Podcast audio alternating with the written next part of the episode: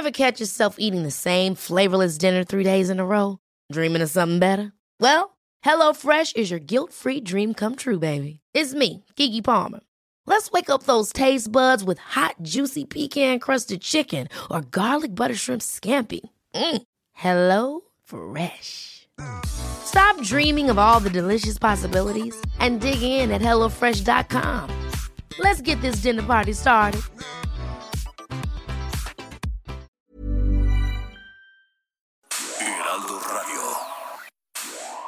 Inicia las noticias de la tarde con Jesús Martín Mendoza en Heraldo Radio.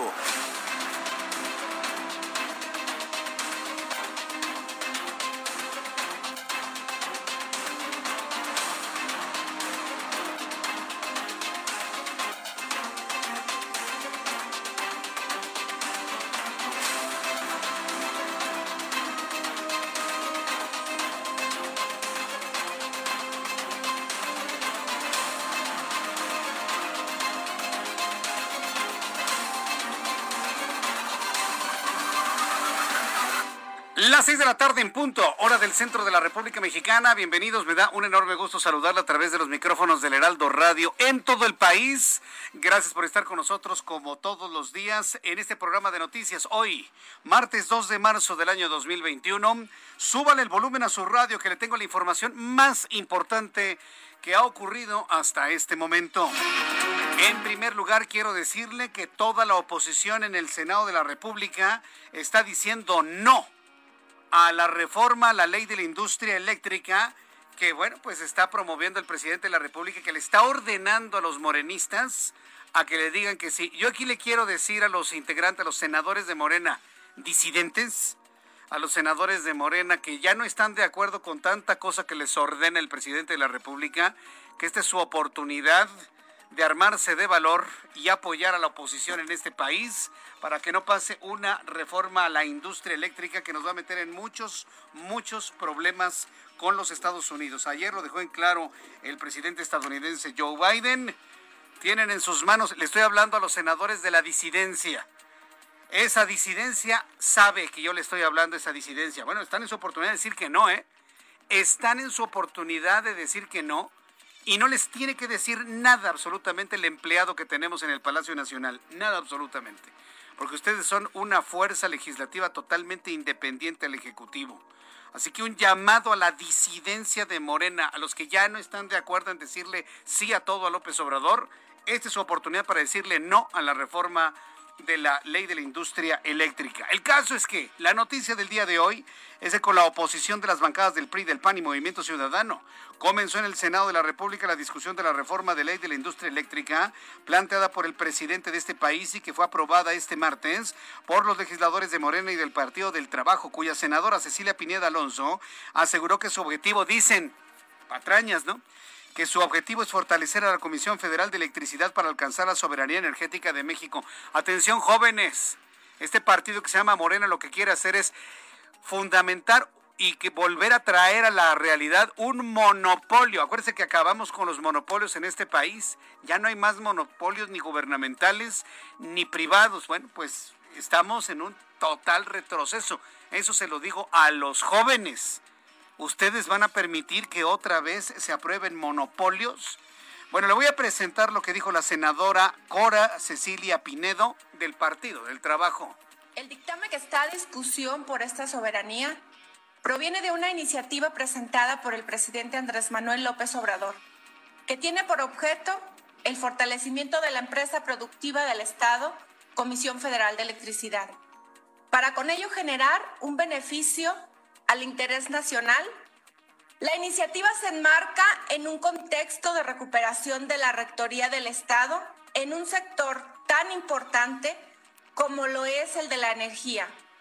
De igual forma, la industria eléctrica es un subsector clave para el desarrollo de cualquier país y México no es la excepción.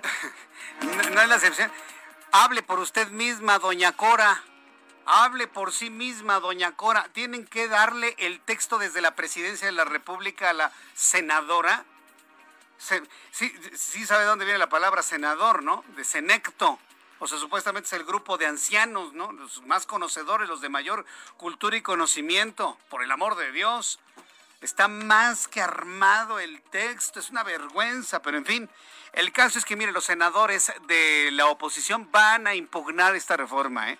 No se van a quedar las cosas así y máxime cuando ya el presidente de los Estados Unidos está haciendo un llamado a que se respete lo firmado por el por México en el tratado comercial entre México, Estados Unidos y Canadá. En otra noticia, en este resumen, le informo que el Instituto Nacional Electoral ordenó una medida cautelar, el INE, el Instituto Nacional Electoral ordenó una medida cautelar preventiva contra Morena, contra el partido del presidente para que sus brigadas se abstengan, los borregos de la nación, para que me entiendan, ¿no? Para que los borregos de la nación se abstengan, eso lo dije yo, ¿eh? Se abstengan de solicitar a la ciudadanía información de la credencial del elector y para que no se vincule a los programas sociales del gobierno federal con el partido político. Señor, señora, adulto mayor, yo le voy a pedir a usted que no dé un solo dato de su credencial para votar con fotografía. Nada. Ah, entonces ya no te vamos a dar tu pensión, patrañas, eso es mentira guarde su credencial para votar con fotografía. No, no la tengo, ¿eh? Si llegan los borregos de la nación, quiero decirle que ya el Instituto Nacional Electoral le pidió a Morena que esa gente se guarde en sus casas, ¿eh? que no tienen que estar haciendo ningún tipo de proselitismo, que no tienen que estar pidiendo ningún tipo de documento ni información electoral absolutamente de nadie. ¿Quién mejor que usted? No le vamos a poner un policía a cada persona. ¿Quién mejor que usted cuide su información? No le diga nada a los borregos de la nación que van vestidos de color camote. También le informo que la vocera de la Casa Blanca, Jen Psaki, afirmó que el presidente de los Estados Unidos, Joe Biden, no hizo concesiones en materia de vacunas contra el COVID-19 con su homólogo mexicano, eh, el, el, presidente de este país, luego de la reunión virtual que ambos sostuvieron ayer, y reiteró que primero se van a cubrir las dosis para los estadounidenses. No hay regalo de vacunas, que las compre México. Ah, Ahora resulta, ¿no? Este, ahora sí que como en la esquina, ¿no? Unas moneditas, ¿no? Por favor, para la causa, ¿no? Y que Estados Unidos dice, no, primero llevo la vacuna para mis conciudadanos y luego vemos. Esa fue la respuesta ayer y hoy lo está consolidando la vocera de la Casa Blanca, Jem Psaki, quien afirma que el presidente Joe Biden no hizo concesiones en materia de vacunas COVID-19 hacia México. El titular de la Secretaría de la Defensa Nacional, Luis Crescencio Sandoval, informó que dio positivo a COVID-19 otra vez. Sí, otra vez tiene COVID-19 el general secretario de la Defensa Nacional, tras realizarse una segunda prueba para detectar el virus. A través de su cuenta de Twitter señaló que va a continuar trabajando desde su casa. No se ha aclarado, ¿eh? Si el general secretario Luis Crescencio Sandoval es víctima de una recaída, es decir, que se haya deprimido su sistema inmunológico y el mismo virus volvió a, a aparecer, o si se trata de la reinfección con otra cepa del SARS-CoV-2. No lo sabemos hasta el momento. Será importante que la propia Defensa Nacional informe en su momento cuando tengan este dato. Le informo que Basilia Castañeda Maciel, una de las víctimas de violación por parte de Félix Salgado Macedonio, lamentó que el presidente de este país, sí, el que usted ya conoce ahí en Palacio Nacional, la acusó de ser manipulada anunció que ha tenido, que ha tenido, solicitó protección a mecanismos nacionales e internacionales para su familia, la de su esposo y sus abogados. Esta es la voz de Basilia Castañeda, mujer violentada por el amigo personal de López Obrador, que es Félix Salgado Macedonio. Y cada vez que le tocamos a su cuate, ya sabe, el señor del Palacio Nacional dice, ¿ya cholé? Dice, ¿ya cholé? ¿Ya chole que se esté fregando a mi amigo? Bueno, pues hoy tuvo que hablar una de las víctimas de violación de Salgado Macedonio y esto fue lo que comentó. Me veo en la necesidad de hacer este video, pues si recurro directamente a los medios de comunicación, el fundador del partido de Morena, del cual también yo soy fundadora, el señor presidente dice que me, que me manipulan, que me usan para otros intereses. A partir del día de hoy, solo usaré estos dos espacios de noticias de mujeres, CIMAC y C México, para enviar mis comunicaciones por escrito. Quiero decir que el daño que me están haciendo al no escuchar mi voz y al incumplimiento a las obligaciones para garantizar mi acceso a la justicia, están construyendo un contexto muy grave de violencia en mi entorno y que me he visto en la necesidad de pedir protección a los mecanismos nacionales e internacionales para mí, para mi familia y la familia de mi esposo. Ahí está la voz de una, una de las mujeres violadas por Félix Salgado Macedonio. Qué impactante, ¿no? y, que todavía el presidente de este país diga que ya chole con su cuate, ¿no? Qué impactante, ¿no? Que diga que ya chole, ¿no? Y que en este momento no pueda ni dormir y que le esté diciendo, ándale, hermano Félix, ándale, usted vuelva a inscribir en la contienda. No, no, no, verdaderamente. Y que ella tenga entonces que salir a medios de comunicación a decirle al presidente, no, presidente, a mí no me va usted a insultar ni a ni, a decir nada. A mí nadie me está manipulando y voy a tener que utilizar estos dos medios para protegerme a mí y a mi familia. Imagínese una mujer protegiéndose de las reacciones del gobierno federal. Triste, terrible, un antecedente gravísimo. Y bueno, pues debo decirle que hay un grupo de colectivos de mujeres se quisieron manifestar en Palacio Nacional, no las dejaron llegar. Les cayó la policía. Querían llegar al Palacio Nacional para decirle al presidente, no, no queremos a Félix Salgado. Es más, no, no queremos a Félix Salgado eh, Macedonio. Es más, queremos que se vaya a la cárcel. Ah, pues no las dejaron llegar. las encapsularon, imagínense, las encapsularon y no las dejaron llegar. Entonces, imagínense todo lo que ha sucedido con, eh, con, este caso. Más adelante le voy a tener los detalles aquí en el Heraldo Radio. Diego Santoy Riverol, acusado en 2006 del asesinato de los hermanos Peña Cosa en Monterrey, Nuevo León, recibió una sentencia definitiva de 71 años, 7 meses, 27 días, además de que deberá pagar un monto de 337.760 pesos por reparación de daños. El llamado asesino de Cumbres es culpable por los delitos de homicidio calificado, homicidio calificado en grado de tentativa, robo calificado y secuestro. También le informo que Olga N., la madre del líder del grupo criminal La Unión Tepito, Óscar Andrés Sales Elonares, fue trasladado al centro de arraigo de la Fiscalía General de Justicia de la Ciudad de México, donde va a permanecer 20 días tras ser detenido en posesión de drogas, dinero en efectivo y armas. También le informo que Petróleos Mexicanos anunció que terminó el contrato con la agencia calificadora Fitch A partir del 4 de marzo. En un comunicado, la petrolera detalló que la decisión obedece a la optimización en la contratación de servicios de calificación de valores adoptada por Pemex para hacer frente al complejo contexto económico actual. Patrañas, esas son mentiras. Esas son mentiras. Cancelan el contrato de calificación de Fitch Ratings porque está a punto Fitch Ratings de calificar los bonos de Pemex como bonos chatarra. Usted lo sabe. Y cuando Fitch Ratings anuncie la baja en la calificación de Pemex, me va a dar la razón. Por eso, por eso ya dejaron de contratarlos. Y mire, ni falta que le hace a Fitch Ratings. Normalmente está contratado por empresas mucho más importantes y mucho más grandes en todo el planeta. El gobierno de los Estados Unidos entregó este martes a la defensa de Genaro García Luna más pruebas, entre ellas documentos de la Policía de México y Panamá, así como grabaciones de las llamadas telefónicas que incriminan en diversos delitos al exsecretario de Seguridad Pública. La Casa Blanca informó que las farmacéuticas rivales Merck y Johnson Johnson harán una histórica alianza para producir las vacunas contra coronavirus de Johnson, las cuales fueron recientemente aprobadas por las autoridades de los Estados Unidos. Dos, dos terribles rivales en las farmacéuticas, Johnson y Johnson y Merck. Que no se confunda con Merck Sharp and Esa es otra, ¿eh? Estoy hablando de Merck, así solito. Merck es enemigo de Johnson. Bueno, pues se van a unir para producir vacunas allá en los Estados Unidos. Vaya hasta que conocemos una noticia donde el coronavirus une son las 6 de la tarde con 13 minutos hora del centro de la República Mexicana. Le tengo la información con nuestros compañeros corresponsales en la República Mexicana. Carla Benítez es nuestra corresponsal en Acapulco, Guerrero. Adelante, Carla. Hola Jesús Martín, un saludo a tu auditorio. Te comento que luego de que la Comisión de Honestidad y Justicia de Morena anunciara un nuevo proceso para definir al candidato a la gubernatura del Estado, los diputados y diputadas morenistas del Congreso local refrendaron su apoyo incondicional al aspirante a la gubernatura, Félix Salgado Macedonio, quien es acusado de violación. En un desplegado fechado con primero de marzo y firmado por 18 de los 23 diputados que integran la bancada de Morena en el Congreso local, los morenistas señalan que la unidad en estos momentos es fundamental para lograr el mejor bienestar. Pese a las denuncias en contra de Macedonio el escrito también aseguran que los intereses oscuros y malintencionados no harán cambiar el arraigo y aceptación del candidato del pueblo en todos los rincones de, Guerrero.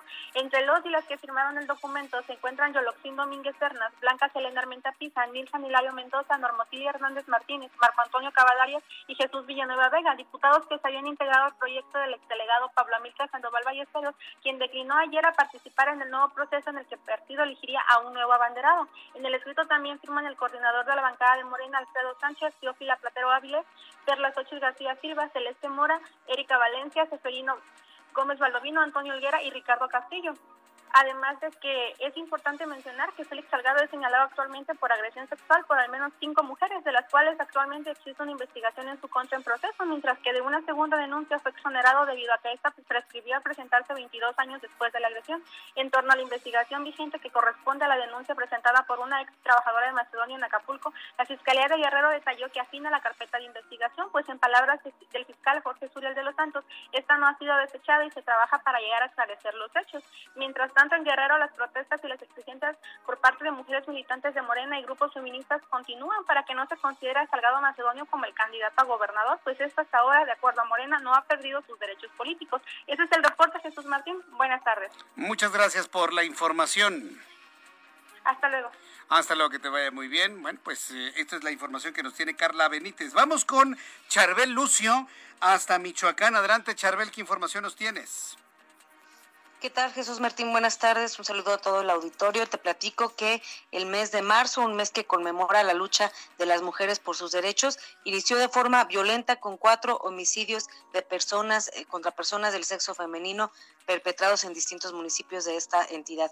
La madrugada del primero de marzo se registró el primero de estos crímenes en el municipio de Tarímbaro, eh, un municipio colindante con la capital del estado. La víctima presentaba lesiones por arma de fuego y fue encontrada en el interior de un inmueble. Horas más tarde, en el municipio de La Piedad, un cuerpo de otra mujer fue encontrado en una zanja con lesiones en el cráneo, por lo que se presume que esta joven de apenas 25 años de edad fue lapidada. En el municipio de Zamora, una mujer que se dedicaba a la venta de alimentos en la vía pública fue atacada a tiros y perdió la vida en ese mismo lugar.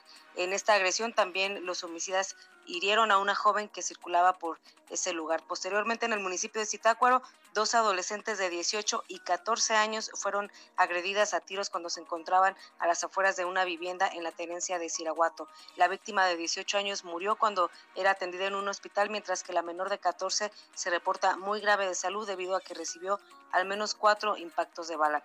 Este es el resumen. En el primer día de marzo, la violencia contra las mujeres pues golpeó fuertemente a Michoacán. El saldo, cuatro mujeres asesinadas y dos lesionadas, pero lamentablemente ningún detenido por estos crímenes. Ese es mi reporte. Muchas gracias por esta información, Charbel. Que te vaya muy bien. Seguimos pendientes. Seguimos atentos con toda la información desde Michoacán. Vamos con nuestros compañeros reporteros urbanos, periodistas especializados en información de ciudad. Alan Rodríguez, ¿en dónde te ubicas, Alan? Adelante. Hola, ¿qué tal Jesús Martín? Amigos, muy buenas tardes. Nos encontramos en la avenida Paseo de la Reforma al cruce con insurgentes, esto frente al monumento a la Madre, donde tenemos una manifestación por parte del movimiento México Somos Todos. Ellos son los que ocupan regularmente la zona. En estos momentos un campamento en el Zócalo de la Ciudad de México. Ellos están pronunciando contra las políticas del Ejecutivo y desde, desde hace aproximadamente 40 minutos mantienen este bloqueo a la circulación únicamente se está permitiendo el paso de las unidades del Metrobús que circulan hacia el norte y hacia el sur a través de las avenidas Paseo de la Reforma y las avenidas de los insurgentes. Como recomendación y como alternativa, les recomendamos utilizar los carriles laterales de esta vialidad o simple y sencillamente evitar la zona para evitar los congestionamientos que se están formando en este punto. Por lo pronto, Jesús Martín, es el reporte que tenemos. Muchas gracias por esta información, Alan Rodríguez. Excelente tarde. Daniel Magaña nos tiene más información de la, del Valle de México. Adelante, Daniel, ¿qué información nos tienes? Jesús Martín ahora con información vehicular para las personas que se desplazan aquí en el perímetro de Ciudad Universitaria, la zona de Insurgente Sur, luego de carga vehicular, fíjate que pues ha aumentado esta actividad vehicular, sobre todo pues eh, para quien se traslada ya hacia la zona del anillo periférico sur, eh, para que se avanza también de la zona de Barranca del Muerto, encontrar carga vehicular en la zona de San Ángel, también para cruzar el parque de la bombilla, así que bueno, pues hay que tener un poco pues de calma o bien utilizar la medida de lo posible la zona de la Avenida Revolución en este mismo tramo con un mucho mejor avance para poder incorporarse hacia el eje 10 sur, en la zona pues, de Río de la Magdalena. El reporte es Martín. Muy buena tarde. Muchas gracias, Daniel. Y saludo con mucho gusto a Augusto Atempa con más información. Adelante, Augusto. Augusto Atempa, estás al aire, te escuchamos. Todos nuestros compañeros reporteros nos tienen información de lo que ha sucedido en el Valle de México. Y bueno, hay que destacar estos bloqueos de transportistas en toda la República Mexicana. Bloqueado de la México Pachuca, la México Querétaro, la México Puebla. Vaya, están en exigencia de mayor nivel de seguridad y basta de extorsiones hasta de la Guardia Nacional. La Corporación Libre de Corrupción, de ya sabe usted quién. Augusto Tempo, adelante, te escuchamos. No, como que no quiere, ¿verdad? ¿Quién sabe? Bueno, pues nuestro compañero Augusto Tempa en unos instantes nos va a tener toda la información aquí en el Heraldo Radio, en el momento que tú me digas, ¿eh, mi querido Orlando. Y mientras tenemos comunicación con Augusto, vamos con Abraham Arreola, que como todos los días nos dice lo que sucedía un día como hoy. Hoy es 2 de marzo del año 2021. ¿Qué sucedió un día como hoy en México, el mundo de la historia? Adelante, Abraham. Amigos, bienvenidos. Esto es un día como hoy en la historia, 2 de marzo. 1829. Muere Josefa Ortiz de Domínguez, quien participó en la lucha por la independencia nacional de la corona española. En 1897 muere Guillermo Prieto, quien se distinguió como poeta, periodista, político liberal e historiador. Fue un destacado miembro de la generación que logró la reforma liberal. Y en 1959 se lleva a cabo la primera transmisión oficial del Canal 11 del Instituto Politécnico Nacional. Amigos Jesús Orlando, esto fue un día como hoy en la historia. Gracias. Muchas gracias, Abraham Arreola, y también muchas felicidades a quienes cumplen años y festejan su santo en este día. Vamos con Augusto Tempa. ¿En dónde te ubicas, Augusto? Adelante. Jesús Martín, me ubico en el sur de la ciudad y es que te platico que ocurrió el choque en Calzada de Tlalpan y se utiliza con División del Norte, un percance en donde se ven involucrados cuatro vehículos particulares, lo que complica la circulación para todos aquellos turistas que buscan llegar hacia periférico. Los vehículos involucrados ya fueron retirados de la zona, ya fueron brillados, pero la fila de automóviles todavía es larga, esto hasta el cruce de circuito aproximadamente, circuito interior. Hay que manejar con mucha precaución y paciencia en este punto, o bien buscar alternativas como podría ser el canal de Miramontes para poder llegar hacia, la zona de periférico. En sentido contrario, para aquellos que buscan llegar hacia la zona de Casqueña, la realidad es bastante fluida sobre calzada de Tlalpan. Muchas gracias por la información, Augusto. Seguimos atentos con toda la información. Son las 6 de la tarde con 22 minutos, las 6 de la tarde con 22 horas del centro del país. Vamos a revisar las condiciones meteorológicas para las próximas horas. El Servicio Meteorológico Nacional nos muestra ya lo que podemos señalar es un cambio muy considerable en cuanto a las condiciones del tiempo con base en el clima que afecta siempre el territorio nacional está cambiando el tiempo, ya tenemos menos frío. Sin embargo, no cantemos victoria. Frente frío número 39 y una masa de aire polar y sistema de alta presión en niveles medios de la atmósfera se acercan rápidamente hacia la costa del Golfo de México y centro del país.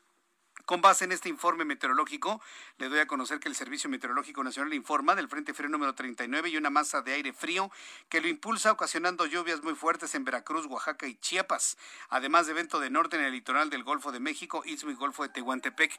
Necesitamos un aguacerito, ¿no? Aquí en la capital del país. Necesitamos que llueva. Está súper árido, súper caliente, mucha tierra y aunque me digan que no, no, la lluvia no hace nada a la contaminación, claro que sí. A la contaminación por partículas la aglutina y la precipita al suelo. La, contaminación por tierra, por supuesto que la humedad relativa ayuda a tener menos contaminación por sólidos y partículas suspendidas, claro que sí. Yo no entiendo quién dijo que eso no era cierto, claro que sí, por supuesto.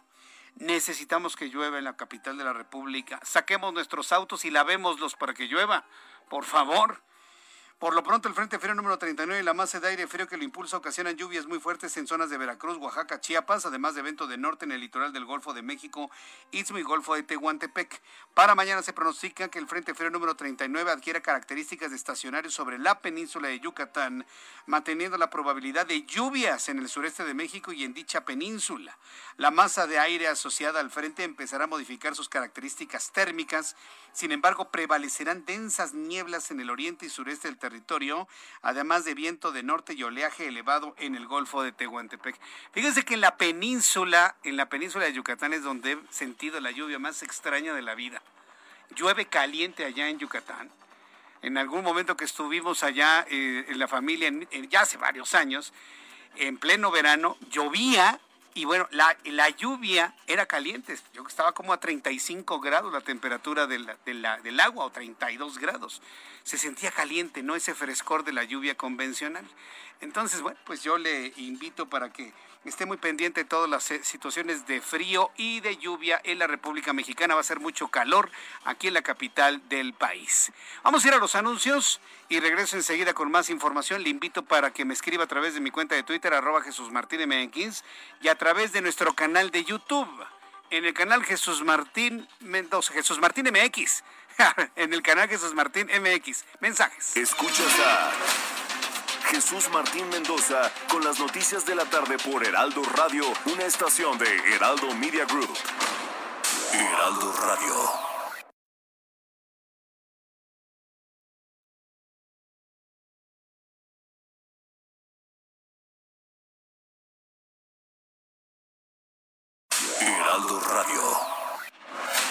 Escucha las noticias de la tarde con Jesús Martín Mendoza. Regresamos. Muy buenas tardes. Estamos en las noticias de la tarde con Jesús Martín Mendoza y también contentas porque amigos, amigas, estamos iniciando mes y es importante el amor, es importante cuidarlo, protegerlo y sobre todo, ¿saben qué? Escuchar a Pau Sasso que nos tiene información importante del placer. ¿No es así, Pau? Así es, mi. Hoy yo les quiero hablar de Black is the New Blue y se preguntarán, ¿qué es esta belleza? ¿Qué es esa joya que menciona Paola? Bueno, Black is the New Blue es un tratamiento, un suplemento alimenticio que vino a revolucionar el mundo. No sé si se acuerdan de aquellas pastillas azules que nos ayudaban en la vida íntima y nos ayudaban a tener pues mayor duración, mayor placer, solo por cuatro horas. Pero ¿qué pasaba con esto? Bueno, dolor de cabeza, hipertensión, incluso infartos, necesitaba receta médica, no todo el mundo lo podía utilizar. Pero bueno, la tecnología avanzó, avanzó, avanzó, los científicos dijeron esto no se puede quedar así y sacaron Black is the New Blue. Black is the New Blue no tiene efectos colaterales, no hay dolor de cabeza, no hay hipertensión, no hay infartos, no hay resultados de cuatro horas. Aquí son cuando quiera, porque usted quiera, a la hora que quiera, lo puede disfrutar. Y además de que es un suplemento alimenticio lleno de tecnología que lo va a hacer disfrutar a usted y a su pareja. Así que llame en este momento al 800 mil 800 mil porque marcando en este momento, en la compra del primer tratamiento, yo te regalo el segundo. Así es, mi Moni, los quiero consentir a todos, así que en la compra del primero, el segundo se va gratis.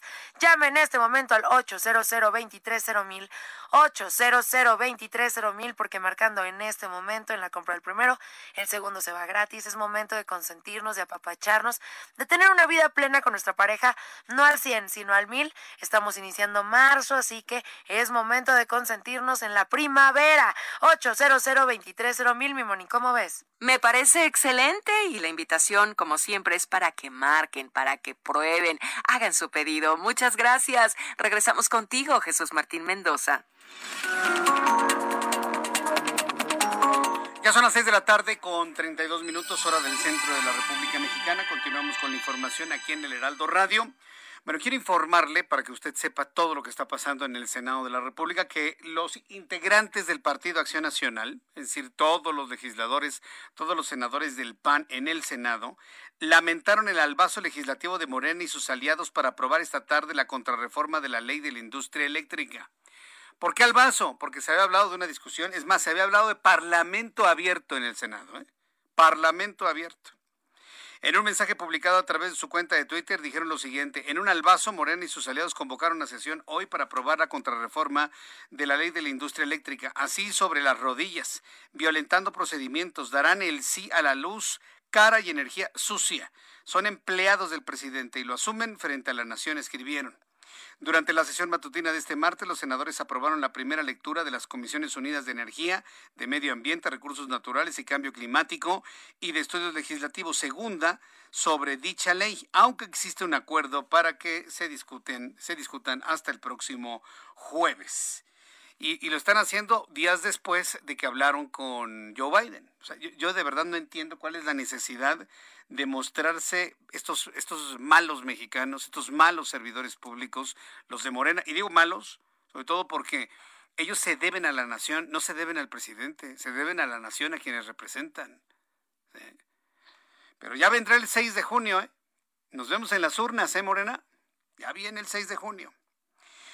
Ruiz Macié reprochó que los senadores de Morena y del PT negaron la propuesta de hacer un parlamento abierto, con lo que se negaron a los especialistas y a la ciudadanía a externar sus inquietudes y propuestas.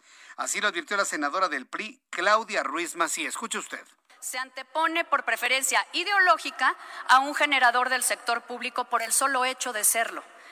Pero la afectación del medio ambiente y de la salud y de la economía va a ser alta y va a ser para las y los mexicanos. ¿Qué están pretendiendo proteger? La posibilidad de que la Comisión Federal de Electricidad desplace competidores eficientes por el establecimiento de dificultades legales para acreditar la rentabilidad necesaria. La posibilidad de que Petróleos Mexicanos destine el combustorio resultante de los procesos de refinación del crudo al mantenimiento de las plantas obsoletas de la Comisión Federal de Electricidad. Esto fue lo que yo le quiero sugerir a la senadora del PRI este, Claudia Ruiz Macié. No, no, mire, senadora, tomando en cuenta el origen que usted tiene desde el punto de vista político, puedo entender perfectamente su discurso. Eh, y, vaya, qué bueno que todavía tengamos un discurso políticamente estructurado. Pero no, senadora Claudia Ruiz Macié, no le hable así a los, del, a los de Morena. No le van a entender jamás no, no, no, no, no. Digo, permítame los, las sugerencias, señores del PAN, señores del PRI. No pueden ustedes hablar con esa estructura política porque no les van a entender. Y si no les entienden, los van a ignorar. ¿Sí? Se tienen que hablar así como es. A ver, señores de Morena, dejen de estarle limpiando los zapatos al presidente de la República. Están ustedes nada más atendiendo una orden que viene desde el Ejecutivo, dejando dejando muy abajo la independencia de este órgano legislativo. Así. Todo el otro argumento dice lo mismo que le acabo de decir, pero no lo entendieron. ¿Por qué? Porque están limitados en su formación y su educación. Yo le quiero sugerir a los legisladores del PAN, del PRI, del PRD, que, que no se eleven tanto en el discurso con Morena. ¿eh? No lo van a entender. Y se trata que los que no entiendan que la disidencia que no entiende, pues se anime en un momento dado a decir no también. Sí, porque evidentemente hay que hacer un llamado a la disidencia. Claro que hay disidentes, muertos de miedo, pero claro que hay disidentes. Y yo estoy seguro que tarde o temprano esa disidencia habrá de notarse y habrá de despertar. El Senado de la República devolvió la terna de candidatos para presidir la Procuraduría de la Defensa del Contribuyente Prodecon, planteada por el presidente de este país y que estaba integrada por Carlos Alberto Puga Bolio, Marta Patricia Jiménez Oropesa y Rafael Chong Flores. La devolución de la terna es resultado de un amparo solicitado por las asociaciones civiles México Justo y Mexicanos contra la Corrupción y la impunidad, quienes advirtieron que los candidatos planteados por el Ejecutivo no cumplen con el perfil para encabezar el organismo. Así que Prodecon se encuentra totalmente acéfalo, ¿sí? La Procuraduría de la Defensa del Contribuyente, que es importantísima ahora que y estamos en un momento donde es importantísimo porque el 31 de marzo se vence el plazo para la declaración del ejercicio 2020 para personas morales. Y acuérdense que el 30 de abril vence el plazo para la presentación de la declaración anual de impuestos correspondiente al ejercicio 2020 para personas físicas. Es precisamente este momento donde necesitamos a un PRODECON que esté operativo. Y mire, pues no hubo acuerdo y está totalmente acéfalo en este momento. El presidente nacional del Movimiento de Regeneración Nacional, Mario Delgado, híjole, qué situación más complicada para Mario Delgado, pero pues finalmente le tocó, llamó a los gobernadores de oposición a sumarse al acuerdo por la democracia convocado por el presidente de este país y llamó a dejar atrás las malas prácticas y respetar la voluntad de la gente. Según Mario Delgado, el PRIAN, ay, Mario, ¿de qué está hecho? ¿De qué está hecho, Morena? Pues de PRIAN de expriistas, de expanistas y hasta de experredistas. Estuviste en el PRD, Mario. No hay que escupir para arriba porque, bueno. Según Mario Delgado, el PRI y Acción Nacional se resiste a dejar los recursos que manejaron sus gobernadores y por eso han hecho oídos sordos al llamado del inquilino del Palacio Nacional.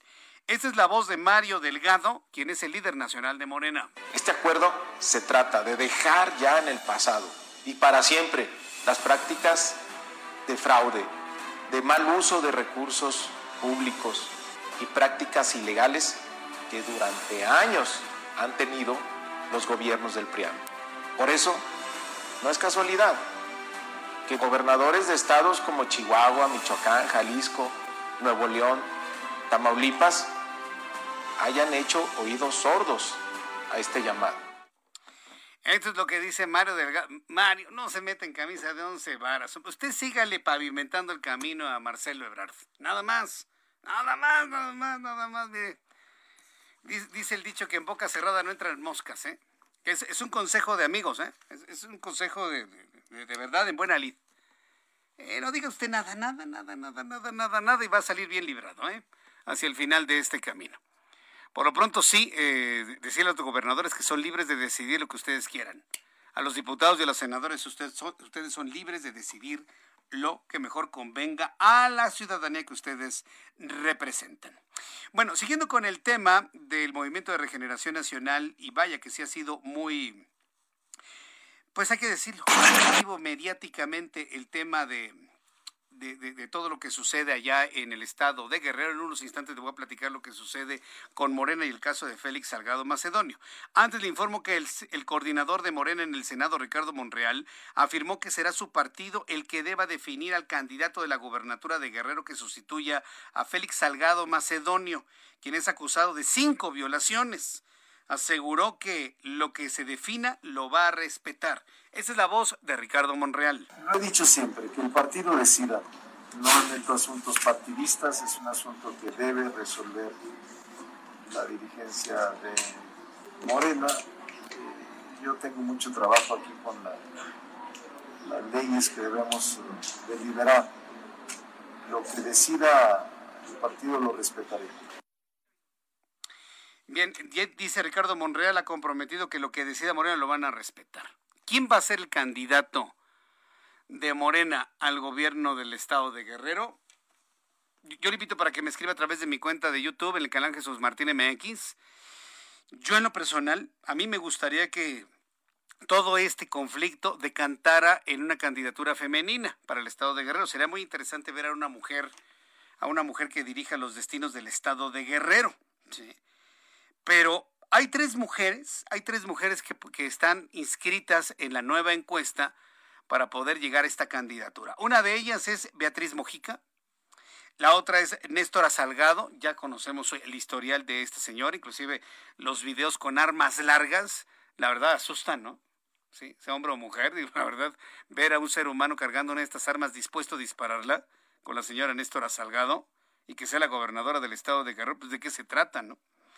Y la otra que suena fuerte y que ha sonado bastante es eh, Adela Román, quien es la presidenta municipal, todavía es la presidenta municipal de Acapulco Guerrero, es la actual alcaldesa del puerto de Acapulco. Eh, estoy tratando de hacer un enlace con ella para poder platicar sobre su candidatura y sobre todo cómo, cómo, cómo se va, porque mire, todavía le corresponde Adela Román, independientemente del resultado de la encuesta, pues establecer las bases de lo que será el trabajo durante la Semana Santa en el puerto de Acapulco. Ya viene la Semana Santa, faltan tres semanas para que llegue la Semana Mayor, el tiempo de vacaciones, y Acapulco Guerrero busca de alguna manera recuperar lo perdido durante todo este año. ¿Cómo lo van a hacer? En un ratito más te voy a tener esta información aquí en el Heraldo Radio. Por lo pronto, cuando son las seis de la tarde, con 42 minutos, hora del centro de la República Mexicana. Quiero agradecer mucho sus, sus eh, comentarios, sus opiniones. Me dice Leonel Ariza.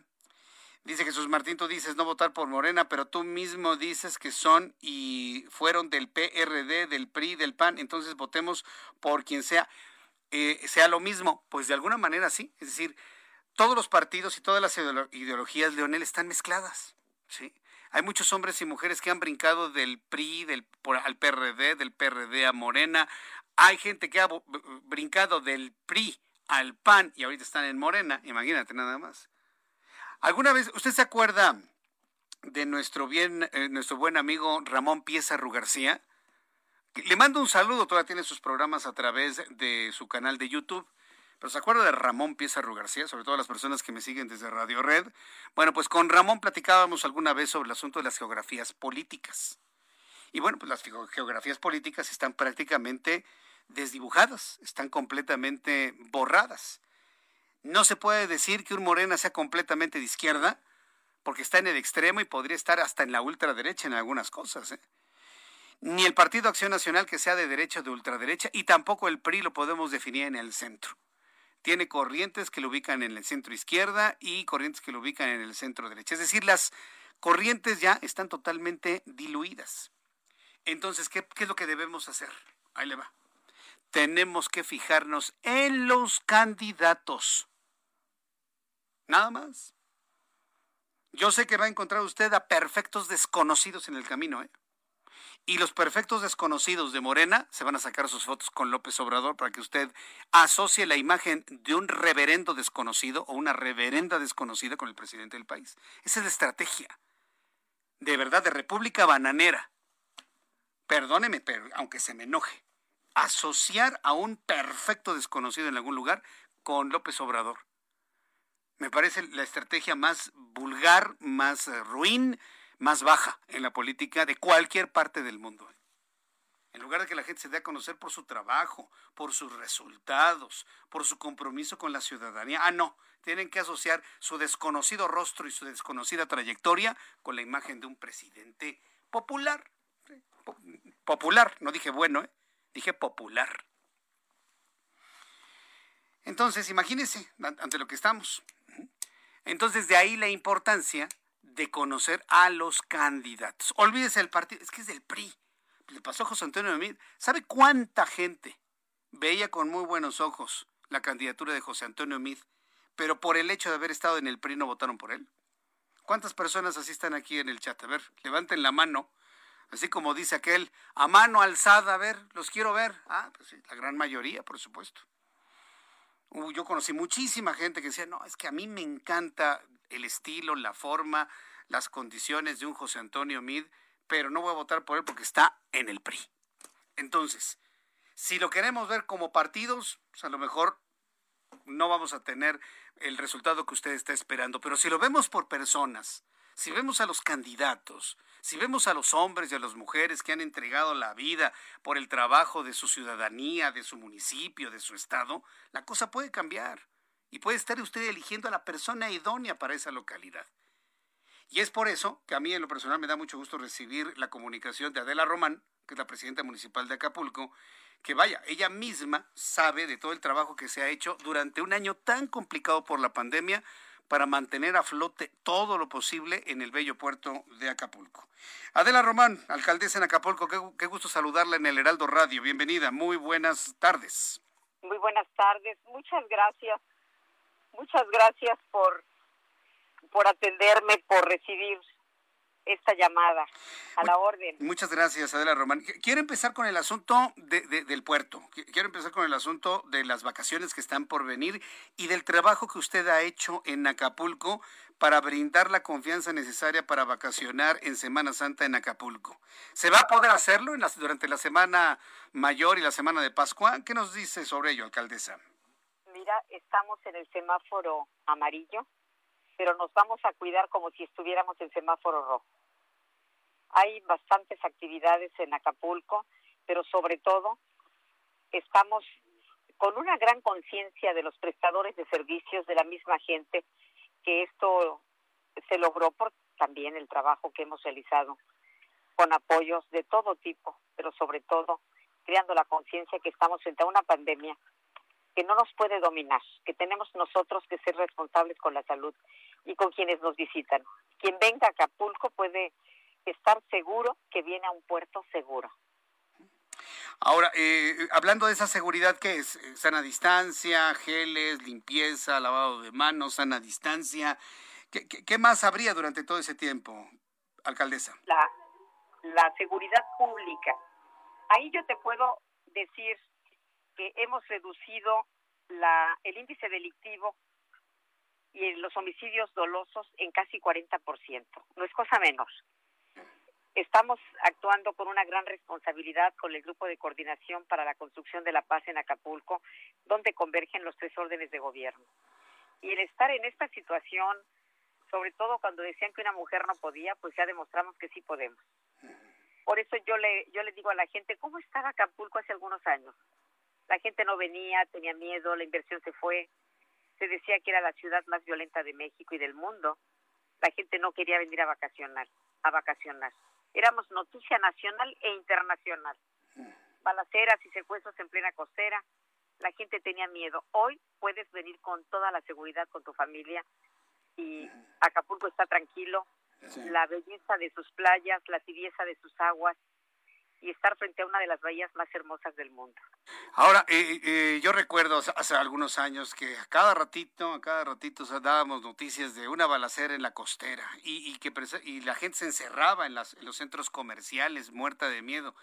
E, e, eso ya, ya no se vive en Acapulco, eso ya es cosa del pasado, Adela. Es, sí, claro, estamos en el número 26 de inseguridad nacional.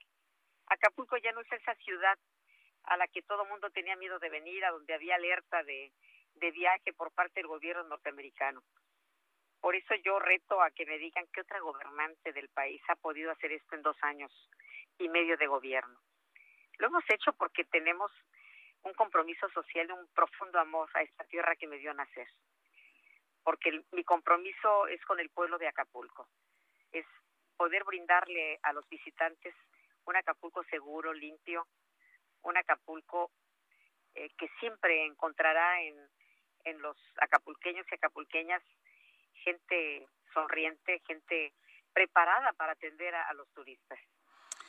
Bien, con, este, digamos, toda esta experiencia que usted ha logrado al frente del municipio de Acapulco, allá en el estado de Guerrero, le, le da la confianza, ¿no? Y sobre todo los, los apoyos para poder inscribirse a esta nueva encuesta que va a realizar el Movimiento de Regeneración Nacional para encontrar un nuevo candidato, candidata en este caso para el gobierno del estado de Guerrero. Coméntenos sobre esto, alcaldesa. Bueno, me entero por los medios de comunicación y nuestro presidente nacional, el compañero Mario Delgado, eh, informa que la Comisión de Honestidad y, Justicia eh, toma la decisión de reponer procedimiento y de analizar de manera concienzuda los, los eh, perfiles de quienes aspiramos a gobernar Guerrero. Entonces, pues yo me apunto nuevamente.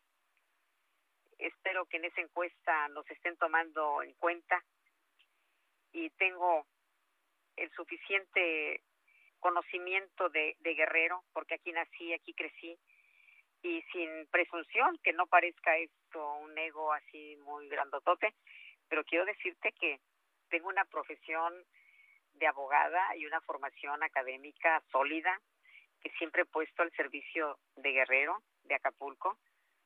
Eh, soy magistrada con licencia del Tribunal Superior de Justicia del Estado de Guerrero. Eh, mi área es el área penal y como presidenta municipal de Acapulco, como mujer de leyes, he siempre pugnado porque prive el Estado de Derecho que no haya impunidad, que no haya corrupción. Y eso la gente lo puede decir. Entonces, eh, ¿está usted entonces en coincidencia con todo este antecedente en cuanto a la formación de usted que ningún servidor público puede tener la posibilidad de acceder a un cargo de, de elección popular cuando tiene alguna cuenta pendiente con la justicia? Bueno, es que es uno de los requisitos para poder registrarte que no tengas cuentas con la justicia. Mira, yo soy militante de izquierda de siempre y una mujer congruente. A pesar de los cargos que he tenido, yo sigo viviendo con mucha eh, sencillez. Sigo viviendo en el mismo lugar de hace muchos años, una colonia popular, pero que tiene una vista maravillosa, que tiene un clima precioso porque vivo en la parte alta de Acapulco. Y yo creo que es momento de que gobierne una mujer, nunca ha gobernado una mujer guerrero, y ya es tiempo de las mujeres. Le iba a preguntar eso, ¿ya, ya está Guerrero preparado para ser gobernado por una mujer? Fíjate que esa pregunta me hacían cuando era candidata a la presidencia municipal de Acapulco. Y cuando iba a las comunidades y cuando me enteraba que había comisarias municipales o delegadas municipales y que eran señoras muy grandes ya de edad, decía, aquí confían en la mujer y estoy segura que voy a ganar. Y bueno, el triunfo fue contundente ese día de la elección. Yo siento que ya está preparada la sociedad para que una mujer gobierne. Pero sobre todo porque es muy lamentable que las acusaciones que hacen en contra del compañero Félix, eh, muy lamentables, por cierto, reflejen el estado de violencia que vivimos las mujeres en Guerrero. Sería un acto de congruencia y justicia que el partido postulara una mujer a la gubernatura. Aquí en Guerrero somos una de las entidades con mayor violencia hacia las mujeres. Eh, feminicidios, que es lo más grave, pero todo tipo de violencia, violencia sexual, violencia económica, psicológica, laboral, de todo tipo. Por eso es importante que, que una mujer pueda gobernar Guerrero y le apueste al respeto a los derechos humanos, pero en especial el respeto a las mujeres. Pues estaremos muy atentos del resultado de esta nueva encuesta y este procedimiento que realiza el Movimiento de Regeneración Nacional. Le deseo mucho éxito, alcaldesa, mucho éxito. Muchas gracias. Y en cuanto tengamos el resultado, la vuelvo a buscar. Le envío un fuerte abrazo y muchas gracias por este tiempo. A ustedes, que pasen buena tarde. Que le vaya muy bien, hasta luego. Vamos a ir a los anuncios, ¿qué le parece? Una mujer podría gobernar el estado de Guerrero. Voy a los anuncios y regreso enseguida. Le invito para que me escriba a través de mi cuenta de Twitter, arroba Jesús Martín MX. Escuchas a Jesús Martín Mendoza con las noticias de la tarde por Heraldo Radio, una estación de Heraldo Media Group. Heraldo Radio.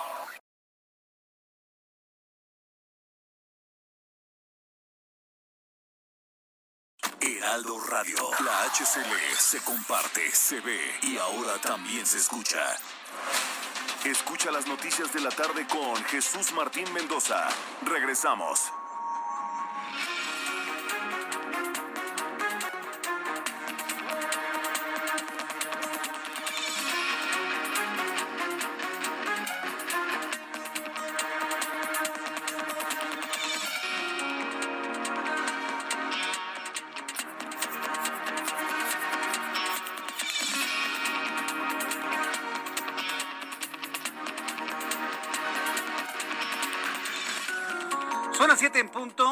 Centro de la República Mexicana, y le presento un resumen con las noticias más importantes aquí en el Heraldo Radio.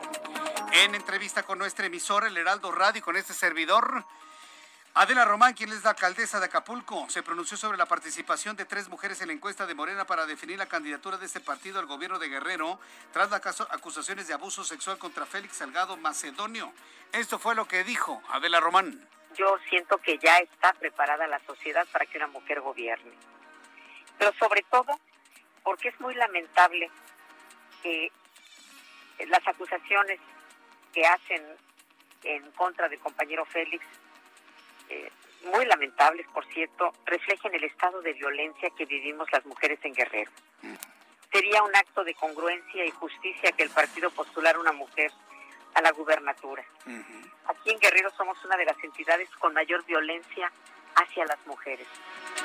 En materia turística, la alcaldesa de Acapulco mostró su beneplácito por el semáforo amarillo en Guerrero, lo que va a permitir que el puerto pueda recibir turistas en la próxima Semana Santa y reiteró que no se bajará la guardia contra COVID-19. Dice, nos vamos a cuidar como si fuera semáforo rojo. Mira, estamos en el semáforo amarillo, pero nos vamos a cuidar como si estuviéramos en semáforo rojo. Hay bastantes actividades en Acapulco, pero sobre todo estamos con una gran conciencia de los prestadores de servicios, de la misma gente, que esto se logró por también el trabajo que hemos realizado con apoyos de todo tipo, pero sobre todo creando la conciencia que estamos frente a una pandemia que no nos puede dominar, que tenemos nosotros que ser responsables con la salud y con quienes nos visitan. Quien venga a Acapulco puede estar seguro que viene a un puerto seguro. La Secretaría de Relaciones Exteriores ha confirmado que hoy martes por la tarde, tras un accidente automovilístico en California, en los Estados Unidos, 10 mexicanos murieron. A través de redes sociales, Roberto Velasco, director general de América del Norte de la Dependencia, dio a conocer esta noticia. Reveló que la confirmación de los mexicanos que murieron en el percance vino directamente del Consulado de México en el condado de Imperial. Murieron 15 personas, 10 de ellos de origen mexicano. Ya nuestro equipo de producción está trabajando en la lista de los nombres, de conocerse los nombres de los mexicanos que murieron en California. Por si usted conoce algunos de ellos, algunos amigos, en fin, el consulado mexicano estará dando a conocer la identidad de los hombres y mujeres que murieron en este accidente en California, en los Estados Unidos. El fiscal general de San Luis Potosí, Federico Garza Herrera, informó que existe una línea de investigación sólida debido al asesinato del presidente de Coparmex San Luis Potosí, Julio César Galindo Pérez, ocurrido ayer lunes y que ya se tiene el testimonio de cuatro testigos.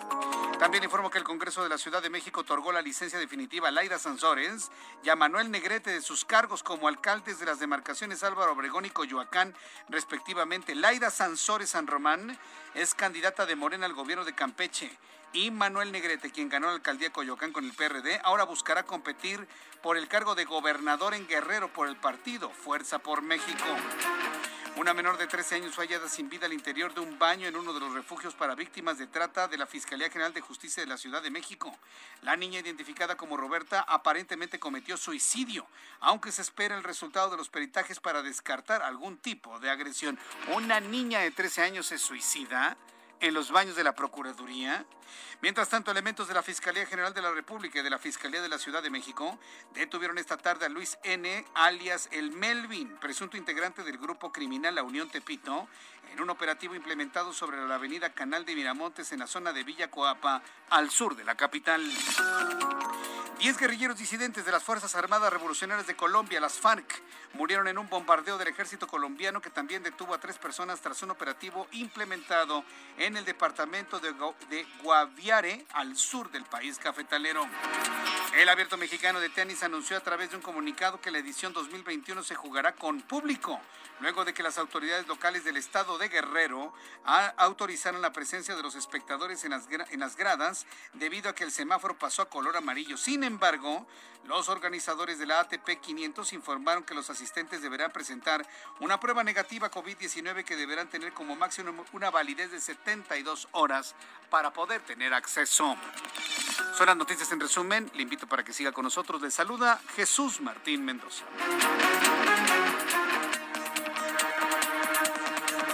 Ya son las 7.5, las 7.5 horas del centro de la República Mexicana. Tengo en mis manos el heraldo del día de hoy, martes 2 de marzo. Para las personas que me ven a través de YouTube, podrán ver la portada de nuestro periódico El Heraldo de México. Señalan al tribunal, permite INE a agresores competir en elección. Son 20 políticos locales acusados de cometer violencia en un padrón del instituto, pero ninguno está impedido en participar en los comicios. Miren qué padre. Al ratito van a permitir, al ratito van a permitir que alguien que esté encerrado en la cárcel pueda competir por, competir por un puesto de elección popular. Así como van las cosas, hombre. Olvídese. Vamos con nuestros compañeros reporteros urbanos. Periodistas especializados en información de ciudad. Alan Rodríguez, ¿en dónde te ubicas? Te escuchamos. Buenas noches. Jesús Martín, muy buenas noches amigos. Nos encontramos en estos momentos en el eje central Lázaro Cárdenas, donde tenemos avance bastante complicado para quienes se desplazan desde la zona de viaducto hasta el cruce con la calle Artículo 123.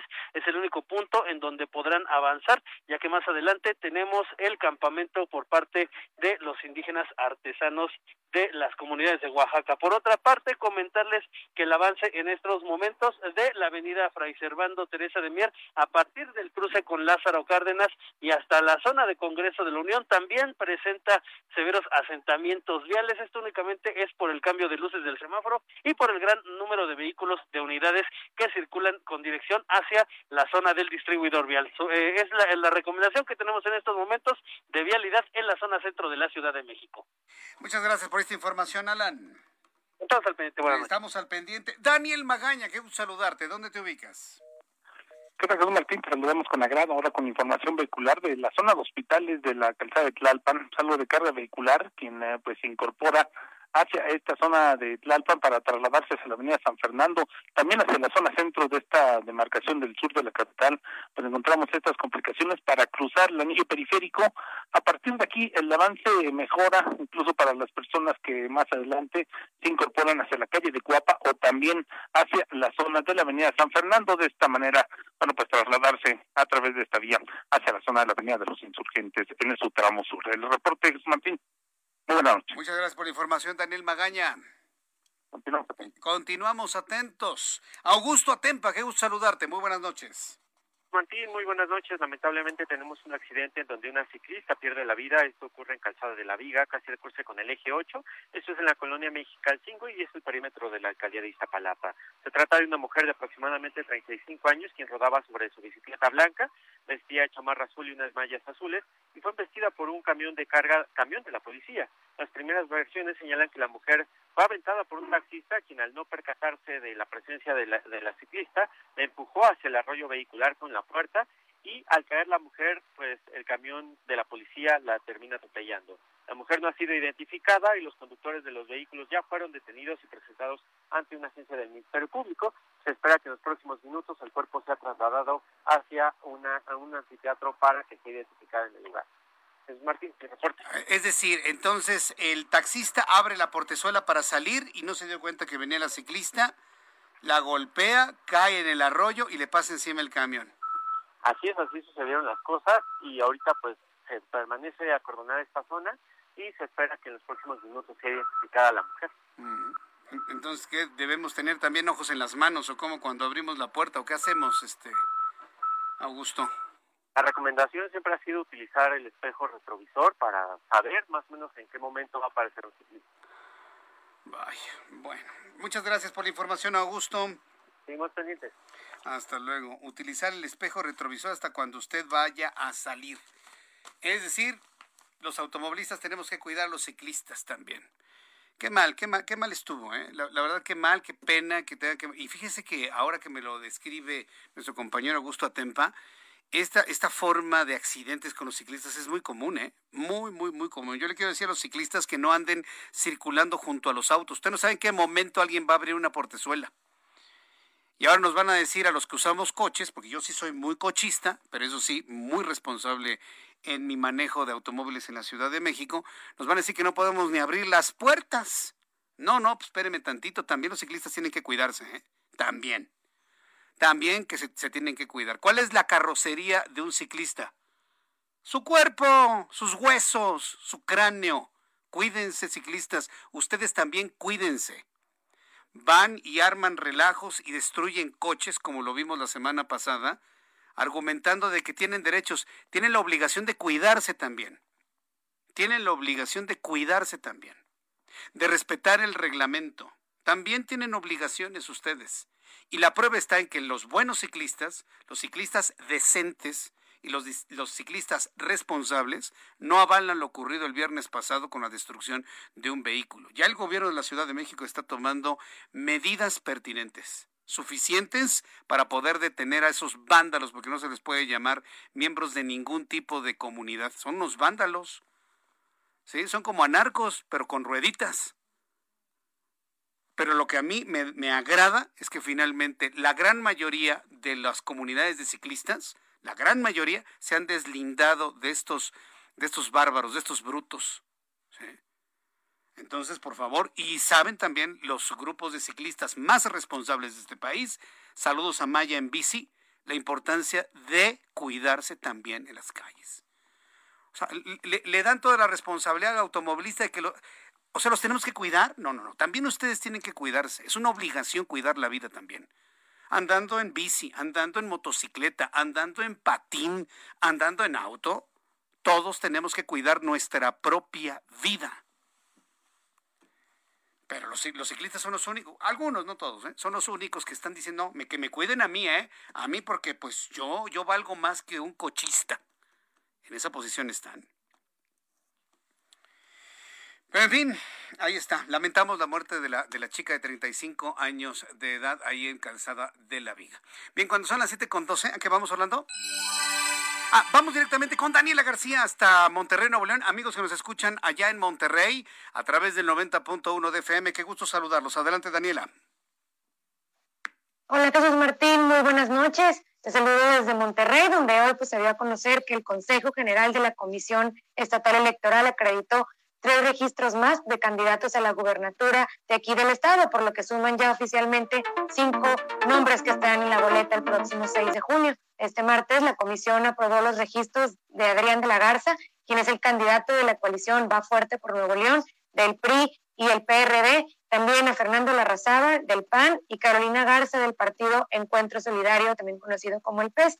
Estos tres se suman a los ya aprobados por la comisión, que es Clara Luz Flores Carrales, de la coalición Juntos Haremos Historia en Nuevo León, y a Samuel García de Movimiento Ciudadano. Aunado a esto, la comisión también acreditó el registro de las candidaturas independientes de César Valdés Martínez, quien irá por la alcaldía de García, Tejuel Alejandro de León, que irá por la alcaldía de Gualahuises, Jesús González López Anáhuac, Alfa Leri Domínguez, que irá a San Nicolás, así como a los integrantes de sus penillas, y se aprobaron también las candidaturas independientes a las diputaciones que, locales de aquí de Nuevo León, la fórmula integrada por Roberto Alviso y Nadia Concepción por el Distrito 6, Daniela Pérez Cavazos y Yamilet Guajardo por el Distrito 12, y Mariana Villasuso y Rosa María Vélez por el Distrito 3. Hay que recordar, son cinco ya los candidatos que podremos ver en la boleta estas próximas elecciones aquí en el Estado. Se espera que todavía se inscriba otra persona más, quien sería Daney Siller, por redes sociales progresistas y se completaría por la fórmula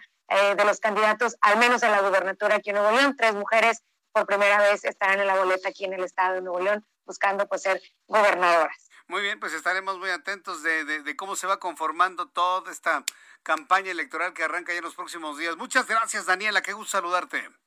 Igualmente, Jesús Martín, estamos pendientes. Muy buenas noches. Estamos pendientes, muy buenas noches. Saludos a nuestros amigos allá en toda la zona metropolitana de Monterrey. Qué gusto me da saber que nos escuchan muchos amigos y, que me están diciendo, no, pues que dure más su programa, Jesús Martín. En eso andamos. Vamos a ver, ojalá, ojalá que así lo podamos hacer. Le recuerdo que estamos de 6 de la tarde a 8 de la noche. Si quiere usted escuchar la primera parte, usted que me escucha en Monterrey, estamos en digitales a través de la página del Heraldo de México, www.heraldodemexico.com.mx. Estamos en aplicación del Heraldo de México.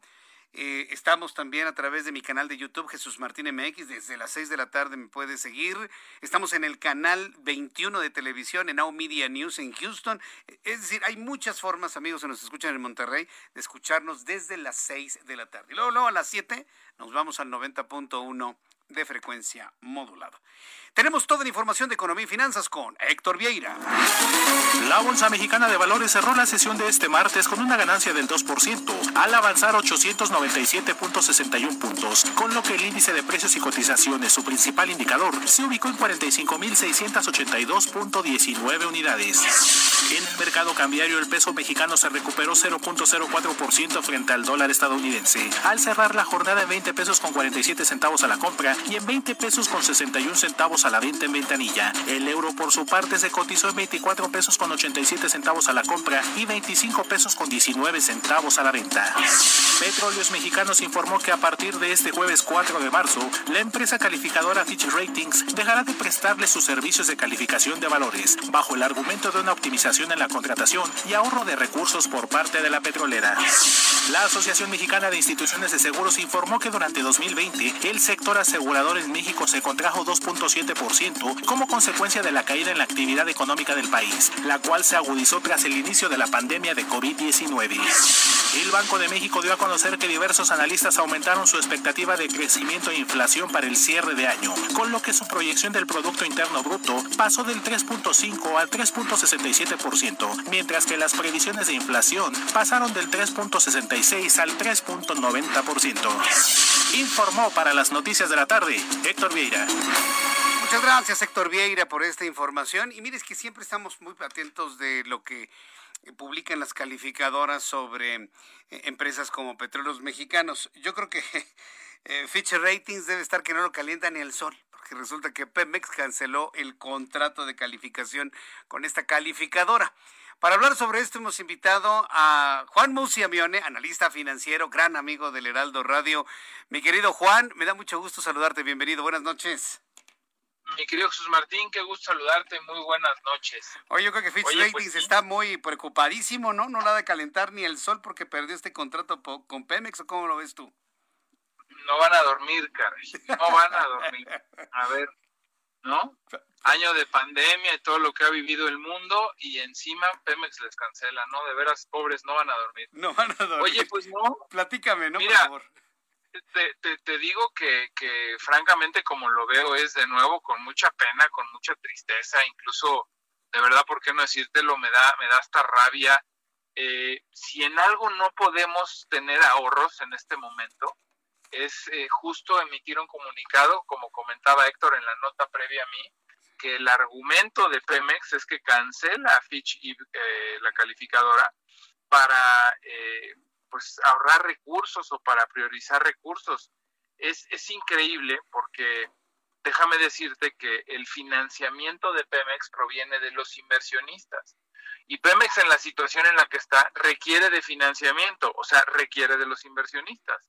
Y los inversionistas para invertir en Pemex requieren de las calificadoras. Mira, ya tendremos oportunidad alguna vez de hablar de las calificadoras. A mí el modelo de negocio de las calificadoras no me encanta porque que tú le tengas que pagar a alguien para que te califique, pues siempre me ha parecido que eh, habría que encontrarle ahí formas para que el modelo eh, fuera un poquito más eficiente, pero bueno, pues al final las calificadoras en teoría prestan servicios profesionales para decir en qué estado está la situación eh, económica de la empresa paraestatal en cuestión o incluso el país. Las calificadoras también califican países, no nada más califican empresas, pero a las calificadoras se les paga para que hagan una labor profesional y que puedan verdaderamente ver las tripas de un negocio y eh, en función a todo el análisis que se hace y a toda la eh, estudios sobre los estados financieros, proyecciones de venta, planes futuros, participación de mercado, etcétera, etcétera, puedan emitir un juicio valorativo y objetivo de la calificación de esa empresa. Pemex pierde mucho más de lo que pierde Fitch. Fitch pierde a un cliente y, Fitch debe de tener a miles y miles de clientes en el mundo. Entonces, a nadie nos gusta perder un cliente, pero Fitch puede vivir perfectamente bien sin Pemex y Pemex quizás no pueda vivir o sobrevivir sin Fitch porque para que los inversionistas le entreguen recursos a Pemex y decidan seguir financiando a una empresa con finanzas tan frágiles y tan endebles como las de Pemex, requieren de una calificación otorgada o por Moody's, o por Fitch, o por Standard Poor's. Entonces, cuando tu universo de calificadoras es solamente tres, pues Pemex ya se quedó con las otras dos. Decide cortar casualmente a Fitch, que ha sido la más severa, que ha sido quien primero le bajó la calificación de grado de inversión y quien ha estado monitoreando mucho, muy de cerca y haciendo recomendaciones que, por cierto, han sido ignoradas también en el gobierno federal y en Pemex, pero casualmente decide cortar a Fitch, quien fue quien se adelantó a los criterios que luego Standard Poor's y Moody's también emitieron, o sea que Fitch no estaba mintiendo ni estaba haciendo nada malo porque luego las otras dos eh, siguieron. Y luego me llama muchísimo la atención, mi querido Jesús Martín, el comunicado que dice que es importante mencionar que esto no representa ningún obstáculo o riesgo para futuras emisiones de valores de Pemex. Les tengo malas nuevas. Por supuesto que representa un riesgo y por supuesto que representa un obstáculo para las futuras emisiones de valores de Pemex, porque muchos inversionistas sin los servicios de calificación de Fitch simplemente ya no van a considerar a Pemex. Entonces, ¿qué va a tener que hacer Pemex? Va a pasar a la categoría de bono basura y va a tener que acceder a financiamiento mucho más caro.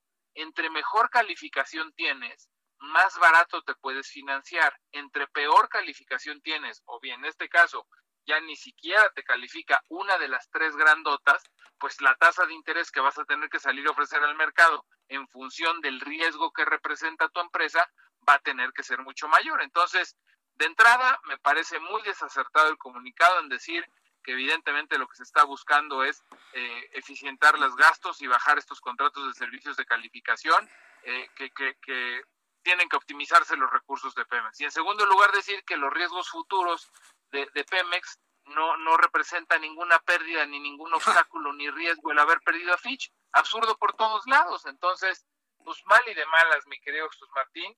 Y sí lo que te digo y que es un hecho es al mercado no lo engañas. Y si quiere emitir deuda Pemex en futuro, ahora que Fitch ya no presta los servicios de calificación a esta empresa, seguramente tendrá que financiarse a tasas más caras, una empresa que pues lo que debería estar buscando es lo contrario, financiarse a tasas más bajas. Vaya, pues este, vamos de una, de una tras otra, pero finalmente México ni, ni, ni Pemex se salvan de que los inversionistas no los vean como posibilidad de inversión, Juan. Pues no, es que mira, al final de cuentas, eh, el, el, retorno que ofrecen las, las emisiones de Pemex frente a emisiones de empresas norteamericanas, por ejemplo, con grado de calificación AA y que tienen una mucho mejor calificación crediticia, pues estás hablando de tres o cuatro o cinco veces más tasa por comprar bonos de Pemex y todavía hay inversionistas que dicen o creen que Pemex no va a quebrar, entonces pues que es un buen negocio comprar bonos basura de una empresa paraestatal que eh, extrae y produce petróleo, a por ejemplo comprar bonos de una similar a Pemex que pudiera ser Exxon o Móvil o Texaco y que en emisiones por plazos similares, en lugar de pagar el 5%, pagan el 1.5%, ¿no? Entonces, como te digo, literalmente es tres veces o tres veces y un poquito más la tasa de interés que tienes que pagar por estar en la categoría de bono basura. Entonces, digo, a mí lo que me parece desafortunado, insisto, mi querido Jesús Martínez, es que hasta en el comunicado se digan mentiras. No optimizas recursos cortando una calificadora. Hay mil formas más de optimizar recursos en Pemex, como por ejemplo hacer un, una revisión exhaustiva de la nómina, que debe de ser escandalosa en cuanto incluso a número de aviadores, en fin, una serie de cosas que se dicen de la empresa. Este, debe de haber formas de eficientar también por la operación de las plantas y por la logística y por cuestiones más digamos, de corte ingenieril. O sea, debe de haber en mil formas más de, eficientar, utilizar los recursos que Pemex tiene para seguir explorando y para seguir extrayendo petróleo, pero no cortando los servicios de una calificadora. Y rematar el comunicado diciendo que esto no va a afectar operaciones de financiamiento futuro es lo que es verdaderamente inaudito. Es, es inaudito y ridículo. Juan, dámonos tu cuenta de Twitter antes de que nos corte la guillotina, por favor arroba Juan S. Musi, como siempre a las órdenes de nuestro amable auditorio para consultas económicas y financieras, arroba Juan S. Musi. Arroba Juan S. Musi. Mi querido Juan, te envío un fuerte abrazo, que tengas eh, muy buenas noches, Juan. Igualmente, ojalá y podamos dormir mejor que los de Fitch, tú y yo. Un abrazo. vamos a tomarnos una píldora, gracias. Juan Musi, aquí en el Heraldo Radio. Mensajes. Escuchas a... Jesús Martín Mendoza con las noticias de la tarde por Heraldo Radio, una estación de Heraldo Media Group. Heraldo Radio, la HCL se comparte, se ve y ahora también se escucha.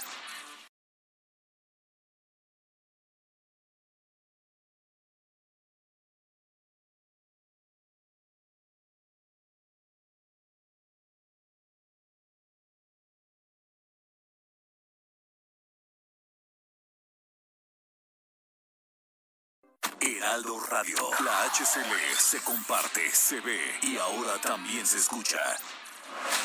Escucha las noticias de la tarde con Jesús Martín Mendoza. Regresamos. Son las siete y media, son las siete y media hora del centro de la República Mexicana. Mucha atención a nuestros amigos atrapados en la autopista México-Querétaro. Mucha atención, por favor. Súbale el volumen a su radio.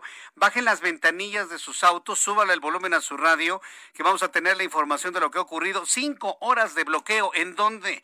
En la autopista México-Querétaro, exactamente en la colindancia entre el Estado de México y el Estado de Hidalgo, muy cerca de Huehuetoca. Ahí es donde está precisamente el cierre, inclusive la desviación hacia Huehuetoca. Ahí es donde está el cierre de estos transportistas. Vamos con mi compañero Rogelio López. Rogelio López nos tiene toda la información de lo que ha sucedido en las últimas horas y cómo en esta noche todavía sigue cerrada la vialidad hacia la Ciudad de México y hacia Tepeji del Río. Adelante, Rogelio. Gracias, Jesús Martín. Es un placer saludarle y en efecto todavía los transportistas de la AMOTAC, bueno, pues continúan en esta parte y siendo totalmente un caos vial. Nosotros hemos hecho contacto directamente con la dirigencia y bueno, pues eh, preguntándole o cuestionándole por qué todavía continúan estas movilizaciones y bueno, pues no han tenido ninguna respuesta por parte del gobierno y de un momento a otro, bueno, pues ellos intentarán bloquear ya en su totalidad la autopista, entonces hay que tener mucho cuidado. Pero también a esto le unamos que alrededor de unos 100 vecinos de, eh, de un poblado cercano a Huehuetoca se están manifestando esto por falta de agua. Entonces, la unamos los vecinos más lo de más lo de la Motac, bueno, pues es un verdadero viacrucis para los amigos que están atrapados directamente ya en la autopista. Desgraciadamente no hay alguna alternativa. Está Capufe, está la Guardia Nacional, pero es como si no hubiera nada debido a que continúan estos transportistas bloqueando esta parte de la autopista México-Querétaro y bueno, pues con ello es un caos vial, mi estimado eh, Jesús Martín. Ay, cómo extraño Manuel Mondragón y Calv. ¿Dónde anda don Manuel Mondragón y Calv? Si él fuera el jefe de la Policía Federal, esto ya lo hubiera resuelto hace varias horas, créame. Y eso se lo digo al público que me esté escuchando. ¿Cómo extraño a don Manuel Mondragón y Calv? Parece que no ha nacido hombre o mujer que pueda resolver este tipo de problemas. ¿Cuántas horas de cierre en la México Querétaro, Rogelio? Pues mira, estamos hablando de que le empezó este bloqueo alrededor de las 9 de la mañana. De 9 de la mañana a ahorita, pues ya tenemos ya bastantes horas de consideración y bueno, pues no hay para que estos transportistas se muevan. ¿Qué es lo que están pidiendo los transportistas de la MOTAC? Justamente ellos están pidiendo que haya un acuerdo directamente por parte de las autoridades entre la Secretaría de Gobernación, la Guardia Nacional, en conjunto con autoridades municipales y capitalinas para la cuestión de los operativos, cuestión de peajes, de que eh, los, los transportes no utilicen el famoso pool, estos trailers de doble caja que son eh, todo un, un, peligro en las autopistas, y bueno, pues también están pidiendo que las, los operativos por parte de la Guardia Nacional como de la Secretaría de Seguridad Ciudadana por parte de la Subsecretaría de Tránsito no sean eh, pues ejecutados directamente para, para ellos debido a que se han visto bastante afectados según su dirigencia. Vaya, pues este, la verdad es que esos acuerdos no se realizan en una tarde o en unas horas y no han tenido respuesta. Además de la Guardia Nacional, ¿quién más ha llegado ahí a tratar de convencerlos que no es la forma de alcanzar este acuerdo? Pues absolutamente nadie, Jesús Martín, porque la, la, directamente la dirigencia está postrado afuera del Palacio Nacional para ver si alguien los atiende y esto estamos hablando que la, la, la dirigencia llegó alrededor de las 12 del día. Entonces, pues, ¿qué es lo que pretenden estos señores? Pues es lo que vamos a estar muy pendientes cuando ya esto se libere o cuando lleguen a un acuerdo. Y mientras tanto, la gente que está atrapada en la autopista, ¿cómo los ves? ¿Cómo, los, ¿Cómo se reportan? ¿Qué es lo que informan? Me imagino que hay gente que ha tenido que hacer del baño en la carretera o qué. Eh, urgencias, ¿cómo se han resuelto en el lugar? Eh, fíjate que esto es un tema bastante interesante porque precisamente la gente del Grupo Especial de Relámpagos por parte del, del, Gobierno del Estado de México, bueno, pues ha hecho un sobrevuelo de vigilancia y es enorme la fila enorme la fila para poder eh, pasar esta parte, bueno, es impresionante. Y, sin duda, eh, eh, alguna emergencia médica, alguna situación por parte de alguna autoridad, pues no hay ni cómo llegar ni siquiera una ambulancia a esta parte. Bueno, de acuerdo, pues estaremos este, atentos de lo que sucede en este lugar, pedir a las autoridades que se apuren a resolverlo y bueno, pues estaremos en comunicación más adelante. Gracias, Rogelio. Continuamos muy pendientes. Hasta luego, que te vaya muy bien. Son las 7.35 hora del centro de la República Mexicana. Eh, ya tengo datos de COVID en unos instantes, se los doy a conocer. Pero antes, quiero informarle que esta mañana arribó proveniente de Bélgica al Aeropuerto Internacional de la Ciudad de México un nuevo cargamento con 852.150 dosis de vacunas contra COVID desarrolladas por Pfizer y BioNTech. Estas dosis serán distribuidas en 38 municipios urbanos del país, por lo que las dosis serán enviadas vía terrestre y aérea a puntos clave como lo son Querétaro, Guadalajara y Monterrey, desde donde se llevará a cabo su redistribución a los ya mencionados municipios. Asimismo, las autoridades confirmaron que 381.225 vacunas serán distribuidas en la Ciudad de México para seguir el ritmo de vacunación de adultos mayores. Mientras tanto, el presidente de México reconoció que no se tienen las suficientes vacunas contra COVID-19 para continuar con la estrategia de vacunación implementada por su gobierno, esto a pesar de la reducción en la incidencia de contagios a nivel nacional, que muestren facturas, ¿eh? Este gobierno no está muy dispuesto a la transparencia. El gobierno de López Obrador no es precisamente el más transparente que hemos tenido, pero desde aquí, desde los medios de comunicación y usted, amigo, amiga, en la opinión pública, ayúdeme a exigir transparencia en la adquisición de vacunas. Queremos ver las facturas, queremos, queremos ver las órdenes de pedido por lo menos. Por lo menos el correo electrónico preguntando el precio, por lo menos. Porque no vaya a ser la de malas que ni siquiera México haya comprado vacunas y que nada más estamos sobreviviendo de dádivas y de muestras médicas. El gobierno de México está obligado López Obrador está obligado a mostrar las constancias públicamente, transparentemente, de adquisición de vacuna.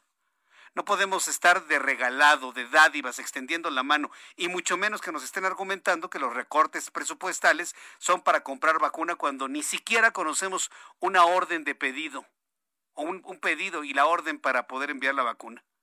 No se vale que nos estén ahí jugando el dedo en la boca. Yo, yo lo digo nada más para que usted lo piense, para que usted lo reflexione. Pese a este panorama, insistió en que todos los adultos mayores del país estarán vacunados a finales de abril. Que no ponga fechas, hombre, porque ya vemos que sus fechas nomás no funcionan. Y confió en que en breve comience la llegada de más dosis de diferentes farmacéuticas con las que se tienen comprometidas. Así lo dijo el presidente de México. Eh, todos eh, los mexicanos sepan que tienen el derecho, que a todos se les va a atender que es una cuestión de tiempo por eh, la falta de las vacunas. Todavía no tenemos vacunas suficientes, pero esto se está resolviendo. Yo eh, estimo que para abril, a más tardar, a más tardar, van a estar vacunados todos los adultos mayores del país. Dice que a más tardar en el mes de abril estarán vacunados los adultos mayores. Ojalá, presidente, ojalá.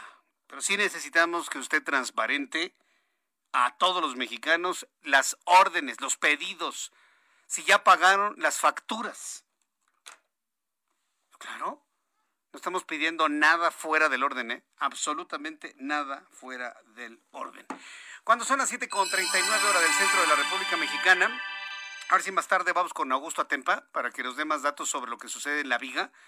Sí, la, verdad es que sí he recibido varios comentarios. Eh, sobre todo en este momento quiero informarle que muchos grupos de taxistas, de taxistas, bueno, sí, taxistas, pero ciclistas, Estoy hablando de los grupos responsables, de la gente decente, de la gente respetuosa, que afortunadamente son la mayoría. Se están uniendo todos para poder ubicar a los familiares de la mujer que murió bajo el camión ahí en la, calzada de la Viga.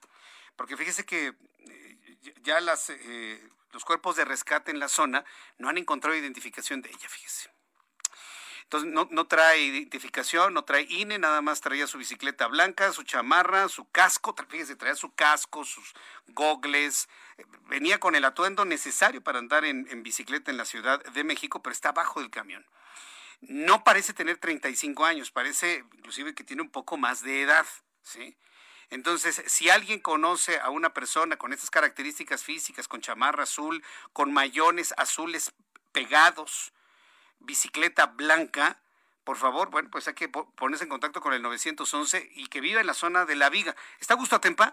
Augusto Atempa, danos una actualización de lo que ocurre en este lugar. Adelante, te escuchamos.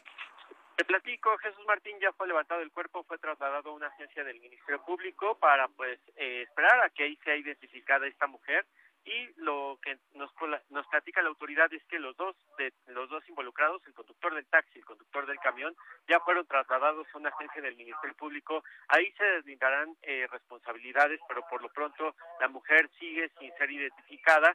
Se espera que en los próximos minutos arriben algunos familiares a esta agencia del Ministerio Público. Es la de Iztapalapa 8, que se ubica sobre Calzada Ermita Iztapalapa, y ahí sea identificada. Por lo pronto, pues seguimos espera de que pues esta mujer sea reconocida por sus familiares. qué, qué, qué, dolorosa situación. Entonces, tanto el chofer del taxi como el chofer del camión de la Secretaría de Seguridad Ciudadana, ¿verdad? Del gobierno de la Ciudad de México.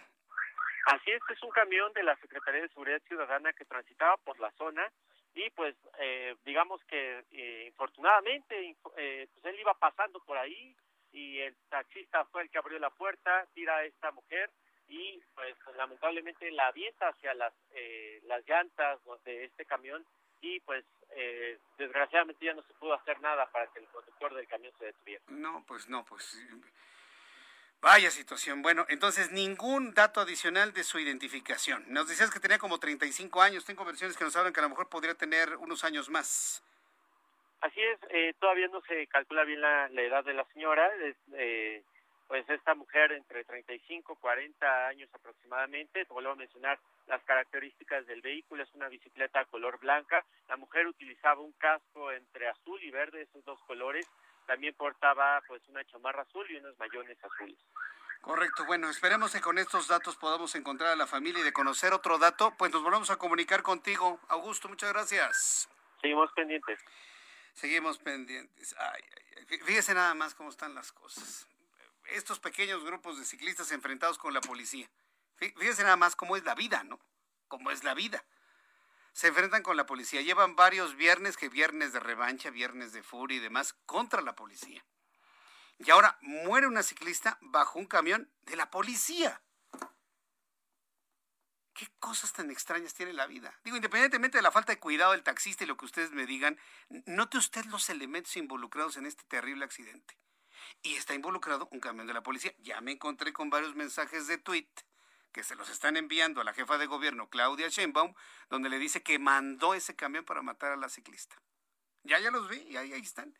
Primero nos mandaste a un policía en coche, ahora nos mandas a un camión para matar a la ciclista. Así están totalmente irreflexivos. Es un terrible accidente. Pero pues, no está faltando quien está culpando a la jefa de gobierno y hasta el jefe de la policía de haber mandado un camión para ese fin. No, no, no, no. Tienen que ser más serios estos pequeños grupos, tienen que ser más serios. Y yo estoy seguro que los grupos eh, respetuosos de todo lo necesario están en este momento ayudando a buscar a los familiares de la ciclista que lamentablemente murió abajo de este camión en Calzada La Viga. Si tiene usted algún dato, pues le invito a que me lo comparta arroba Jesús Martín MX o a través de YouTube en el canal Jesús Martín MX. Son, son las 7.44, las 7.44. Vamos a revisar cómo se encuentra el mundo a esta hora de la noche con Giovanna Torres. Al menos siete estudiantes murieron y cuatro resultaron heridos al caer de un cuarto piso, luego de que un barandal se rompió en un centro universitario en Bolivia. Los alumnos asistían a una asamblea extraordinaria que derivó en protestas y luego se registraron empujones que provocaron que el barandal se rompiera. El presidente estadounidense Joe Biden prometió que Estados Unidos dispondrá de suficientes vacunas contra el COVID-19 para todos los adultos del país a finales de mayo, dos meses antes de lo que se calculaba hasta ahora. El gobierno de Guatemala confirmó este martes que hay cinco sobrevivientes guatemaltecos de la masacre ocurrida en enero contra 16 migrantes de ese país y tres mexicanos en Tamaulipas. Autoridades informaron que los sobrevivientes se encuentran protegidos para continuar con las investigaciones y encontrar a los responsables. Texas anunció la reapertura total de negocios y la suspensión del uso obligatorio de cubrebocas ante la pandemia de COVID-19, un hecho que ha generado polémica en el país, especialmente por ser uno de los estados con mayor densidad de población. Para Noticias de la Tarde, Giovanna Torres. Muchas gracias, Giovanna. Muchas gracias por la información internacional. Le tengo también noticias con, que tienen que ver con los datos de COVID. Ya tenemos los datos de COVID rápidamente para informárselos. En este momento, según la Secretaría de Salud, fíjese que los datos de COVID subieron. ¿eh? La tendencia que veíamos de descenso en cuanto a velocidad de contagio y cantidad de fallecidos se ha revertido lamentablemente. Hay un rebote de los casos. Según lo que ha informado la Secretaría de Salud, en este momento se han añadido a la lista 7.913 contagiados de COVID-19 para dar un total de 2.097.194. Ayer habían sido 2.343. Y el viernes anterior 7.500. 7.512, hoy tenemos 7.913. Número de fallecidos rebasa otra vez la barrera de los mil diarios. Hoy se han sumado a la lista 1.035 fallecidos para dar un total de 187.187 mexicanos muertos de COVID-19 hasta el día de hoy. El índice de letalidad es el que subió. Ayer estaba en 8.90%, hoy el índice de letalidad es de 8.92%. Vamos a vamos con Roberto San Germán, claro, Roberto San Germán con toda la información deportiva. Mi querido Roberto, ¿cómo te va? Bienvenido. ¿Qué tal, mi querido Jesús Martín? Muy buenas noches. Pues aquí con algunas noticias que pueden ser interesantes para los amantes del tenis porque hoy se dio a conocer que pues va a haber público para el abierto mexicano de tenis este que era a finales de febrero ahora que se va a jugar en marzo del 15 al 20 de marzo van a poder tener el 30% de espectadores. El estadio principal el Mex Tenis como se conoce al estadio tiene 7000 eh, tiene la capacidad para 7000 espectadores lo cual quiere decir que van a poder vender 2.100 boletos. Y todo esto porque el semáforo en Guerrero está de color amarillo. ¿Cómo ves, mi querido Jesús Martín? Vaya, pues estamos ahí pues al pendiente de ello, ¿no, mi querido Roberto?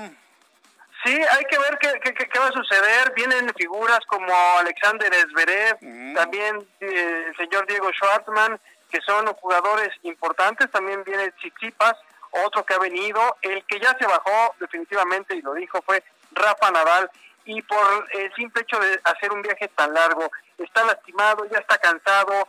Y la verdad es que dijo, en esta ocasión sí no voy a México. le encanta venir porque de aquí saltó. Hay que recordar que Rafa Nadal empezó a hacer aquí los torneos Challengers en lo que fue la República Mexicana y después de que ganó un abierto mexicano de tenis, se volvió la figura que es. La verdad es que le tiene mucho cariño, fue su amuleto y cuando regresó y ganó su segundo abierto, volvió a ser el número uno.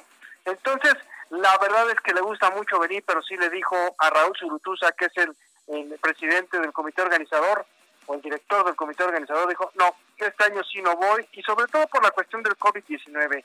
Esto de estar agarrando vuelos este, muy largos no, no le gusta mucho a Rafa. También se bajó del, abierto de Rotterdam, ahí en Holanda, imagínate, y dijo, no, no voy. Este, están, eh, ese, ese ha sido uno de los problemas cuando tienen que brincar de continente en algunos deportes, pues muchos de los deportistas dicen, no, ya no me animo, y así que Rafa Nadal, pero como bien dices, veremos cómo se comporta primero la gente.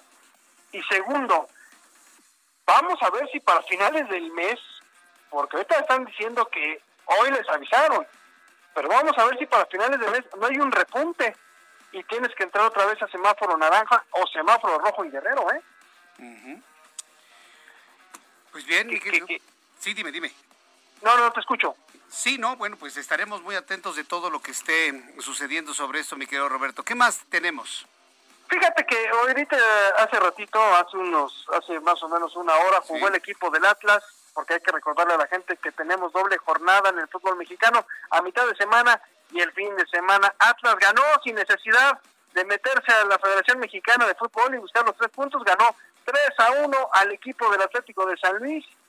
Ahí va, difícilmente se va a salvar de pagar los 120 millones y ya les dijeron, no, compadre, vas a pagar los 120 millones el equipo que queda en último lugar y el Atlas la verdad lo tiene muy muy complicado, seguramente va a ser el equipo que va a tener que pagar.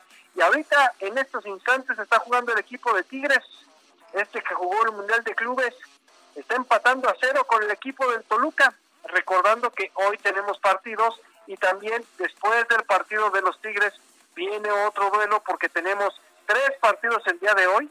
Vamos a tener partidos martes, miércoles y jueves. El siguiente es a las nueve de la noche, León contra Puebla. Son los partidos que están dando en la Liga MX en esta jornada nueve y vamos a tener la nueve y la diez en esta misma semana. Es lo que estaba pasando. Y fíjate nada más ya, ya para concluir con la Fórmula 1, ya dejando nuestro fútbol, ¿qué tan emocionados están de tener a Checo Pérez en Red Bull que ya están, lo están comparando con Tom Cruise, mi querido Jesús Martín. ¿Con Tom Cruise? ¿Y por qué? Sí, por el parecido que tiene. Ah, sí. Este, ¿te, acuerdas, ¿Te acuerdas que Tom Cruise en alguna época hizo una, una película de carrera de autos, pero era de la NASCAR, no era de Fórmula 1, Ace of Thunder, si no mal recuerdo que ahí es donde sale con Nicole Kidman. Eh, corríjanme la gente que sabe de cine, pero Nicole Kidman. Y en ese entonces, pues bueno, parece que la gente de Red Bull está tan emocionada, se están llevando también con Checo que ya le están diciendo hasta Tom Cruise, ¿no? Con el parecido. Y la verdad es que, eh, no sé si sabías, pero el día de ayer o antier, pues Checo Pérez le enseñó a decir o, le explicó lo que significaba la palabra cabrón a Max Verstappen. bueno, vaya, vaya, explicación. Ya no, no le había encontrado parecido, ¿eh? No, pero fíjate que ya si lo ves con los lentes y a lo mejor en el coche, o puede ser con el casco puesto, ¿no? no, ya con el casco, no, sí se parece, ¿no? Un poquito, en, el, en lo blanco de los ojos, ¿no?